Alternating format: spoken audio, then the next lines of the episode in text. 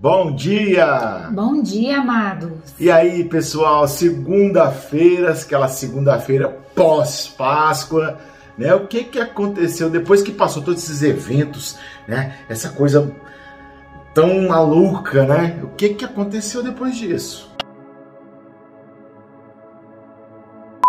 É, a gente está aí entrando na oitava de Páscoa. Uhum. Nós vamos aí é, vivenciar ainda mais duas semanas desse tão sublime acontecimento que Jesus nos dá com essa alegria da vitória, Uhum. né, sobre a morte. E, e durante esses dias a gente vai conversar com vocês como foi essa esse reconhecimento, Isso né, aí. desses acontecimentos pós-crucificação. Porque não é fácil, né? Não a gente é. humano é um povinho complicado. A gente acha que tá. Não, peraí, vamos, vamos pensar, de- vamos analisar. Que a gente né? é tipo São Tomé. Vamos analisar as coisas. Mas enfim, Jesus quer, quer três coisinhas hoje nesse evangelho da gente e a gente vai falar sobre isso agora. Vem com a gente.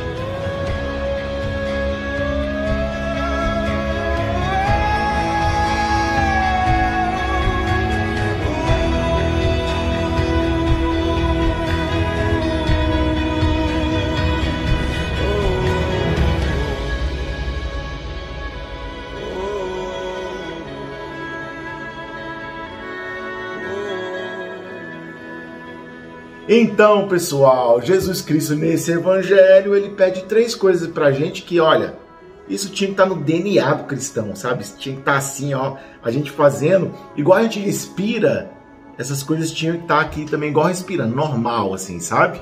Então, vamos lá, meu amor, qual é o evangelho de hoje? O evangelho está em Mateus, capítulo 28, versículos de 8 a 15, e nós vamos destacar o versículo 9, que nos diz assim: De repente, Jesus foi ao encontro delas e disse: Alegrai-vos. As mulheres aproximaram-se e prostraram-se diante de Jesus, abraçando os seus pés. Olha aí, tá vendo? O cara apareceu. novo. Para as mulheres, cara, elas são terríveis, bicho. elas são terríveis. Eu acho até porque a mulher, a mulher adora uma, uma novidade, adora uma conversa, né? Igual o padre hoje, né? Para as velhinhas da igreja. A Não tinha ninguém melhor para Jesus Cristo aparecer e falar, ó, tô aqui. Ele sabia que isso ia correr, rapaz. Vou apanhar. chama a gente Vou apanhar. Para com isso. vou apanhar. Mas enfim, mais uma vez Jesus Cristo aparece para as mulheres. Mas justamente não é porque eu tô brincando aqui da fofocada, não. É porque são as mulheres que têm uma fé muito maior do que o dos homens. E aí Jesus Cristo, inclusive, comprova aparecendo para elas. Então esse evangelho é uma reviravolta. Por quê? Porque ele, ele narra né, os acontecimentos de não terem encontrado o corpo de Jesus no lugar. Uhum. Então começa esse, esse burburinho ali entre os discípulos, entre os soldados que estavam protegendo esse é, o túmulo, né? E, e aí os, os soldados são pagos pelos sumos sacerdotes para falarem que os discípulos roubaram o corpo de Jesus. É. Então todo mundo estava com medo do que, do que iria acontecer posteriormente, todo mundo estava cabisbaixo, as mulheres estavam chorando. É, A situação tá feia aqui, viu? rapaz, olha só, nessa época já tinha fake news. É, já, tá vendo? Já tinha fake news nessa época. Os sumos sacerdotes, para variar, político. Os políticos já fazendo fake news desde Jesus Cristo. Olha só que doideira. Eu vou ter um infarto no coração! Pagaram para os soldados, né, para os soldados dizendo que foram os discípulos que foram lá e roubaram, justamente para vocês acreditarem que ele ressuscitou. Só que como que a gente vai acreditar se a gente não tem fé? Se a gente é humano, se a gente é mundano. Cara, só Jesus aparecendo. E não deu outro. Jesus aparece para essas mulheres e pede para que elas façam o quê? Alegrai-vos. Uhum. Jesus, ele não quer cristão triste. É isso aí. A alegria nossa tem que ser o Senhor. primeiro mandamento que Jesus fala pra gente. A alegria. O cristão é alegre porque tem vida em Deus. E a segunda coisa que ele fala é: não tenhas medo. Não tenhais medo.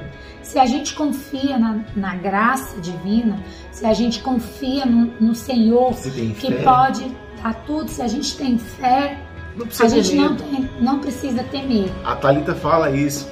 Vai, anda, que Jesus põe o chão embaixo do teu pé. Mas se você não tem fé, isso não Aí adianta. você tem medo. Aí você tem medo. Então- E quais são esses seus medos hoje? Né? Quais são esses medos que a gente precisa entregar a Deus para Ele cuidar desses medos? Né? Jesus vem falar isso. Todo mundo estava com medo, sabia o que que ia acontecer, estavam tristes. Uhum. E ele, ele, ele ensina isso. Mas a gente só pode ter a graça de ser alegre em Deus e de não temer mal. Por quê? Porque esse tanto de discípulos, essas mulheres, caminharam três anos com Jesus. Elas tinham o mais importante. Elas conheciam o que que ele, o que que o Senhor fez. E ele pede que a gente vá e anuncie. Terceiro mandamento. Esse evangelho hoje pede essas três coisas. Seja alegre, porque nós temos vida em Deus. Seja destemido, porque nós temos Deus no meio de nós, fé. E vá e evangelize, anuncie, anuncie, A porque boa a boa nova. precisa ser anunciada. Precisa ser falada, precisa ser conhecida. Porque se ela não é falada, não é conhecida, a gente não é alegre e a gente continua com medo. E outra, existem pessoas que precisam conhecer a boa nova. Tem pessoas que estão no escuro, tem pessoas que andam, andam pelas sombras, simplesmente porque não conhecem a boa nova. E aí nós, como cristãos, somos, somos temos o dever de evangelizar, de levar a boa nova para essas pessoas para que elas conheçam Cristo e saiam do escuro. E aí, qual vai ser a nossa tarefa de casa? Ah. Né? Dessa segunda-feira, três, hein? começando pós-Páscoa, Aí. que a gente já está com o coração cheio, sabendo da nossa salvação. Não sejamos essas mulheres e esses homens tristes, Isso aí. né? E que a gente possa anunciar para aquele que mais precisa, né? Beijo para você, a gente se vê amanhã. Fiquem com Deus, estivemos e sempre estaremos reunidos, Reunidos em nome do Pai, do Filho e do Espírito Santo. Amém. Deus, bom dia.